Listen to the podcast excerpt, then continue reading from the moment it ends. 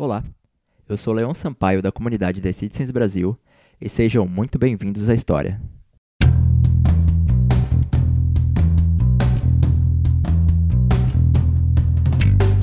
Este é mais um episódio de História em Azul, uma série em formato de podcast da The Citizens Brasil que conta fatos históricos do Manchester City, dedicado a antigos e novos torcedores que muitas vezes carecem de informação e gostariam de saber mais sobre o time. E é claro, aos entusiastas do futebol inglês. Nosso podcast tem como objetivo divulgar a história do time aos que não têm fácil acesso ou aptidão com o idioma inglês. Encontram muitas vezes dificuldades em se basear em materiais confiáveis em língua portuguesa. Se gostaria de mais informações sobre a torcida, envie um e-mail para torcida@manchestercity.com.br e demais informações e interações podem nos encontrar em nossas redes sociais, The Citizens BR, no Twitter, Instagram e Facebook. No episódio de hoje, vamos retratar clássica era de ouro do Manchester City. Entrevistei dois entre as centenas de milhares de torcedores que viveram as dores e as glórias desse período. Foi uma época marcada por muitas lendas que estão fortemente presentes na história da Football League. Mas para que isso acontecesse, contou com a presença de um personagem muito importante, o qual não precisou ultrapassar as quatro linhas para fazer a diferença.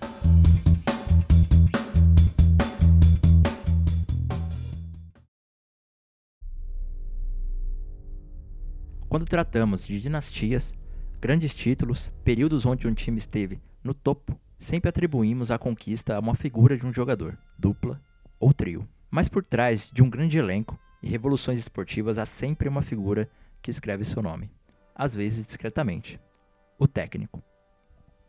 No basquete, quando lembramos de Jordan e o Chicago Bulls dos anos 90, não esquecemos da figura de Phil Jackson. No futebol americano, a dinastia do Patriots na história recente tem os seis anéis conquistados por Tom Brady, mas também com a genialidade de Bill Belichick, em 2016, o plano de renovação do Manchester City se iniciou com a modernização do brasão, que resgatou elementos históricos e representativos do clube, a confirmação dos rumores da chegada de Pep Guardiola e o processo de internacionalização de torcidas oficiais, trazendo um contexto mais atual de ser um grande clube. Essa era, com certeza, será marcada por essa reformulação que trouxe as conquistas nacionais, o topo da Inglaterra duas vezes, além de um treble nacional e três Copas da Liga seguidas. Técnicos que são lembrados por suas grandes conquistas carregam consigo a característica de reformular e repensar o jogo em qualquer nível que seja. São conhecidos por terem uma personalidade em comum impactante. Pep não foi o primeiro técnico a mudar a estrutura de jogo do Manchester City e fazer com que o clube movimentasse a prateleira de troféus.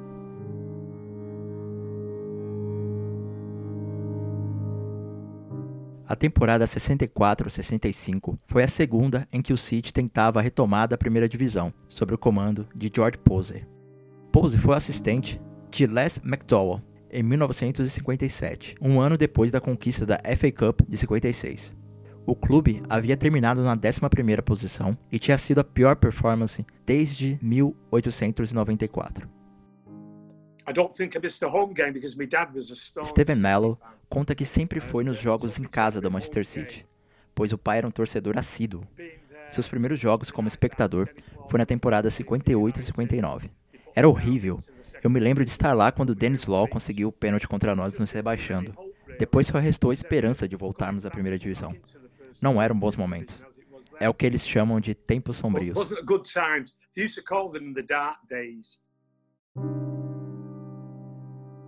Nessa época, o City era presidido por Albert Alexander Jr., filho do ex-presidente do clube, que havia falecido em 56. No ano de estreia da sua presidência, o City passava por sua pior fase, encarando o descontentamento e a desconfiança de seus torcedores, expressando através do pior número de público da sua história. A necessidade de reformulação era evidente, ou poderia significar um declínio muito maior. Harvey me conta como foi péssima a campanha do City naquele ano e que estava lá no jogo contra o Swindon Town com um público de 8.015. Muitos como ele hoje se orgulham de terem ido naquele jogo.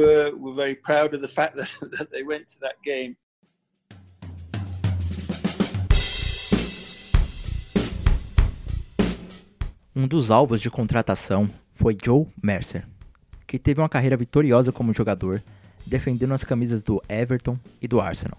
Como técnico, alcançou o troféu da segunda divisão promovendo o Aston Villa em 1960 e a Copa da Liga em 61. Porém, um AVC o tirou do comando em 64. Para aceitar o cargo de técnico do City, Joe precisava de um assistente com fibra e energia para dar suporte a ele. Foi então que ele lembrou de Malcolm Ellison, um técnico jovem que ele havia conhecido em Lewishall, um centro de preparação da Football Association. Assim que Mercer comentou sobre seu cargo e a formação da dupla, Ellison aceitou. O Manchester City havia conquistado o assistente desde quando ele era um garoto, quando ouviu pelo rádio o vice-campeonato da FA Cup de 33, com uma derrota para o Everton por 3 a 0. Ele sempre torceu para os azarões. Quando chegou à cidade, Malcolm se deparou com quanto o United era ovacionado naquele momento e quanto serviu-lhe de combustível. Pode ter certeza, no ano seguinte essa cidade terá dois times na primeira divisão. A dupla Mercer e Allison causou impacto no clube nos seus primeiros meses, e isso causou uma preocupação tanto dos jogadores mais novos quanto dos mais velhos, pois a mudança nos treinos da equipe demandava muito de uma mudança de filosofia de seus jogadores. Na pré-temporada, os resultados não foram bons, com a arquibancada vazia, mas com um time confiante. Alan Oaks, formado nas bases do clube, estava no elenco principal há sete temporadas. Foi um dos que sentiram a mudança e se adaptou. Esse time foi importante também para a formação do primo de Oaks, Glenn Paddle, com 18 anos na chegada da dupla. Paddle faleceu no último mês de maio, aos 73 anos. Era o avô materno de Tommy Doyle, nosso atual meio-campista. Glynn ainda detém o recorde de jogador mais jovem do Manchester City, com 15 anos e 314 dias. Mas alguns deles não se adaptaram. Independente de sua posição no clube, não se salvaram dos cortes de Joe. Foi o caso da dispensa inesperada de Derek Kevin. Apesar de uma sequência ruim do City, Kevin era o artilheiro do clube nas duas últimas temporadas, mas não estava conseguindo fazer parte da reformulação, como revelou Alisson. Ficamos muito irritados por Kevin ter sido dispensado. Ele lembra que na época de West Brom, ele era um jogador de seleção inglesa. E agora, quem o substituiria? Bom, veio Ralph Brand, mas ele não era um dos melhores. Foi a pior contratação que Mercer e Allison fizeram. Com a saída dele, não fiquei nada feliz de verdade. Hofbrand impressionou com a média de gols enquanto atuava pelos Rangers e pela seleção escocesa, mas de fato não fez jus às expectativas impostas. Mike Summerby estava em campo defendendo Swindon Town quando o City atingiu o menor público da história do Manning Road. Foi inesperado, mas depois trouxemos Francis Lee do Bolton, um tipo diferente de atacante ao qual estávamos acostumados. Derek Kevin era o tipo mais forte, era um grande cabeceador, mas o jogo de Joe Mercer era mais corrido, um ataque muito mais direto, que amassava os times com sua velocidade. E com Neil, Summerby, Bell e Lee, formamos uma linha de ataque fantástica. Bell, Lee, they had a fantastic forward line. Doyle, Coleman, Summerby, Lee,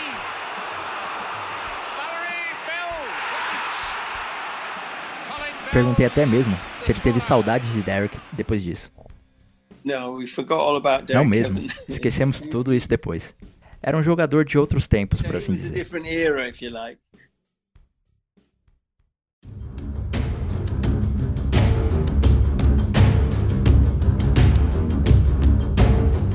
A temporada se iniciou em 21 de agosto de 65, num jogo fora de casa contra o Middlesbrough, time que Malcolm Ellison recusou para se juntar ao Manchester City. A partida contou com a característica de Joe Master em observar as capacidades individuais dos jogadores, quando troca Mike Doyle da posição de zagueiro para Winghoff, o que seria um meia centralizado. Doyle, que não havia marcado na temporada anterior, nessa havia feito 8 gols. Era possível ver algo nele. Jogava na defesa e depois de muito tempo, ele também jogou mais para o meio do campo. Poderia jogar em qualquer posição, tinha vontade. Ele tinha um City dentro dele. Amava o time e odiava a outra metade de Manchester. Um tremendo jogador.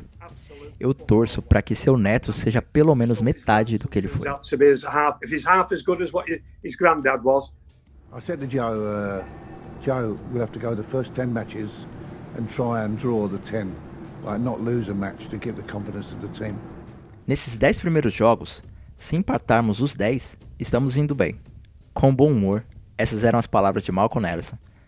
A estreia com empate contra o Borough parecia confirmar a teoria, mas esses mesmos 10 jogos contaram com 6 vitórias. Além disso, o primeiro double, assim os ingleses chamam a vitória na ida e da volta, foram nas primeiras rodadas, contra o Wolves, 2 a 1 no Main Road e 4 a 2 no Molineux. O City seguiu tendo uma sequência de 15 jogos somente com uma derrota. E as mudanças da dupla não só refletia dentro das quatro linhas, mas era perceptível também nas arquibancadas do Main Road. O que antes era um fardo, a torcida pelo time voltou a ser aflorada em Manchester, com a ocupação que superava algumas vezes a do Old Trafford, com o rival estando na primeira divisão. A segunda metade do ano de 65 foi incrível, com grande forma e números louváveis. Ainda estávamos invictos em casa, perdendo somente 4 jogos como visitante. O ano de 66 começa com um recorde de público do time da liga, com 47.171 pessoas, presenciando o City assumir a ponta da tabela à frente do Huddersfield. Na sua estreia da FA Cup em casa, no dia 24 de janeiro, os Blues levavam 52.661 para ver a vitória sobre o Blackpool por 3 a 1, superando os números daquele ano com 56.700 contra o Leicester de Gordon Banks. E o recorde da temporada foi de 66 mil no empate sem gols contra o Everton nas quartas de final da FA Cup. Em seu regulamento na época, os jogos eram somente em jogo único, sendo que os empates resultariam em um jogo de volta. Se persistindo o resultado, a terceira partida seria em campo neutro. Assim, o Everton eliminou o Manchester City depois de dois empates e uma vitória no Molineux, levantando a taça depois de vencerem Manchester United e Sheffield Wednesday. O caminho cansativo na Copa não fez com que o time lamentasse ou se abatesse. Seu principal objetivo ainda estava no caminho certo, bem encaminhado e sendo executado com maestria. Para muitos, em time que está ganhando não se mexe, mas para Joe, se mexe sim. Boys and girls, Colin Bell. Bell moving to the far post. He's run an awful long way.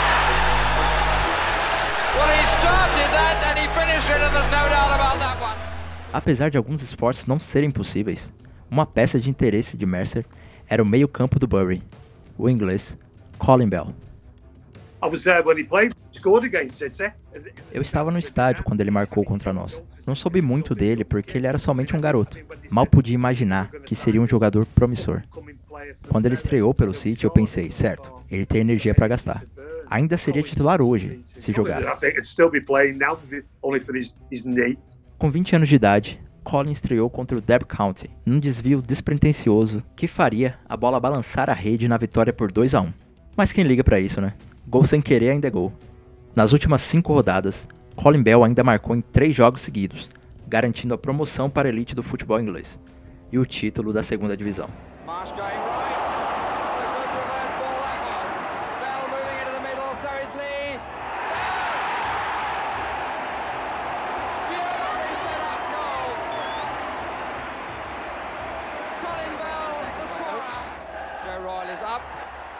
Dave Watson.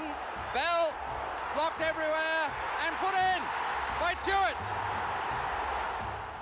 Para Colin, não foi uma simples escalada na carreira. Significava também a sua ida para a segunda casa, onde pôde participar de um momento de renascimento, um lar vitorioso, o qual ele havia ajudado a construir. The first time I felt it, Steven me disse que a melhoria do time foi de maneira muito gradativa. Foi uma ótima caminhada na FA Cup. Tínhamos então Neil Young, um grande atacante, a agilidade de Alan Oaks e Colin Bell pelo meio. O ritmo de jogo era eletrizante. Ele conseguiu converter Pardo para um lateral e foi o maior lateral esquerdo que eu já vi.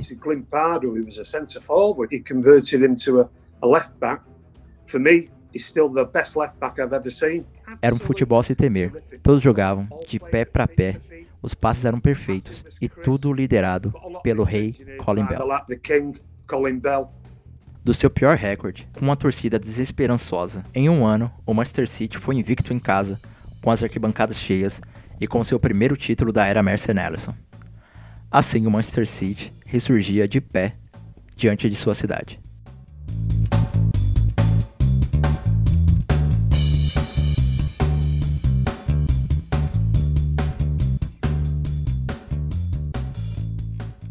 Esse episódio é dedicado também à memória de Colin Bell, que nos deixou no dia 5 de janeiro de 2021.